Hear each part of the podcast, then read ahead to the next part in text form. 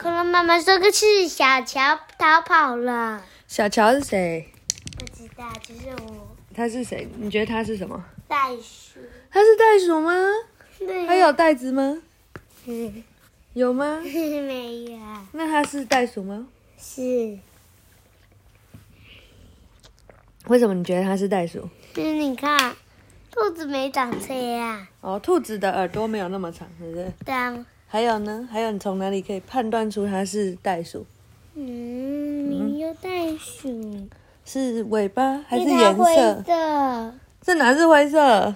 它咖啡色。，对这呀、哪是袋鼠啊？对，文图杰克肯特，译陈红薯，哪一家出版社？看一下，快点快点！上移。哦，它真的是袋鼠哎，因为它是咚咚从某一个人的袋子里逃出来的，是从谁？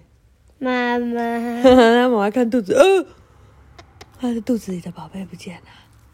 好，我们来看看呢。哇，谁把书盖了那么多张？小乔逃跑了。小乔，过来整理你的房间。袋鼠妈妈说：“我跟你讲过几百次了。”怎么每个妈妈都讲一样的话？Casper 的妈妈也是这样的。因为我是他。你是他、啊。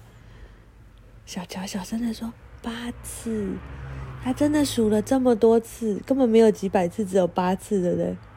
是吗？”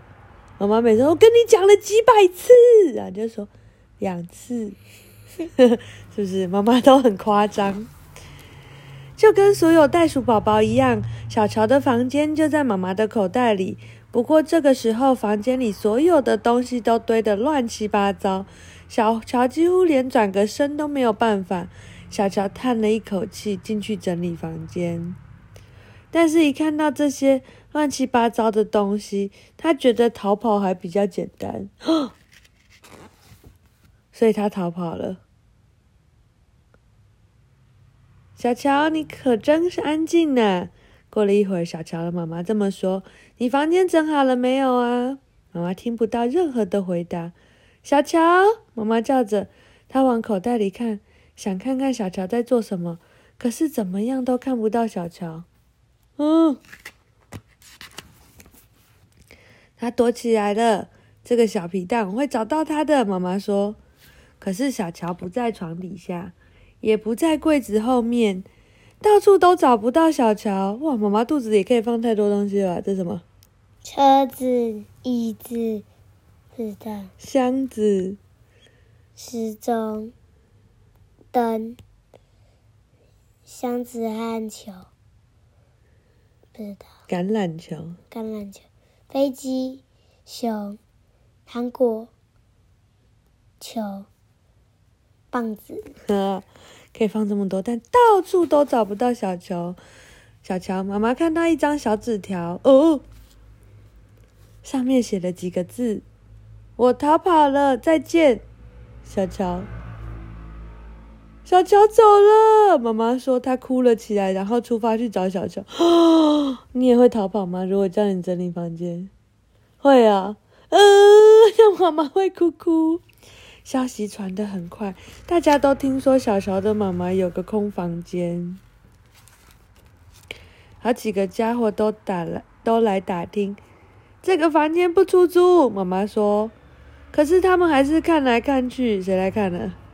熊、大象、牛、长颈鹿、他们来试来试去，都想要住在妈妈这个房间里。还有，兔子、最后他们觉得这个房间不适合任何人。妈妈说：“这是小乔的房间。”在这时候，小乔正在想方法找新的地方住。每个袋鼠妈妈的口袋都刻满了。哇！不过小乔找到一只鹈鹕，它的口袋是空的。于是小乔搬进去了。他说到提我嘴巴里，这里非常的舒适，不过有的时候也是蛮吓人的，因为在空中飞。小乔决定再去找找，第二天，邮差先生出发去送信的时候，觉得他的邮邮差包好像比平常重了点。为什么？谁在呢？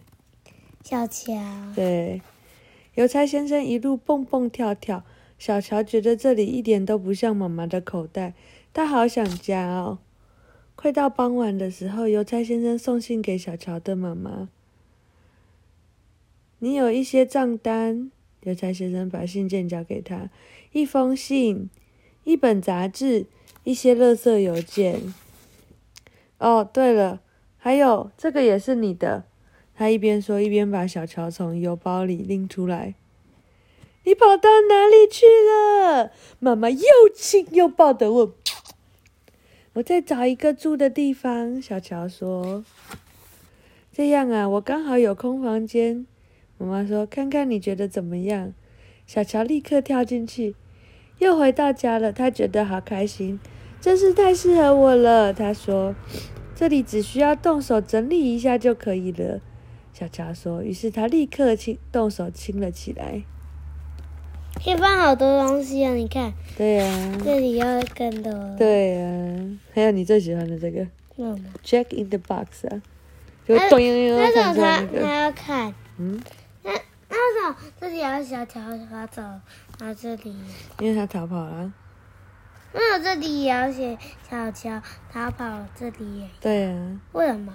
他两边都让你知道这这本书是什么名字啊？